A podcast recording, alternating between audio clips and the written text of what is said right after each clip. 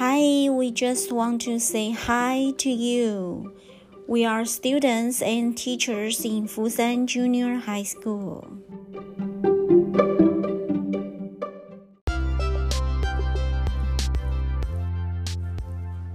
半夜在录这个 podcast，这是第一次测试，所以要录，呃，要做个记录。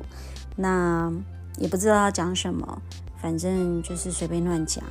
然后我是希望，嗯，可以很好玩，然后可以继续，就这样，OK。We hope you enjoy our talking today. Bye bye.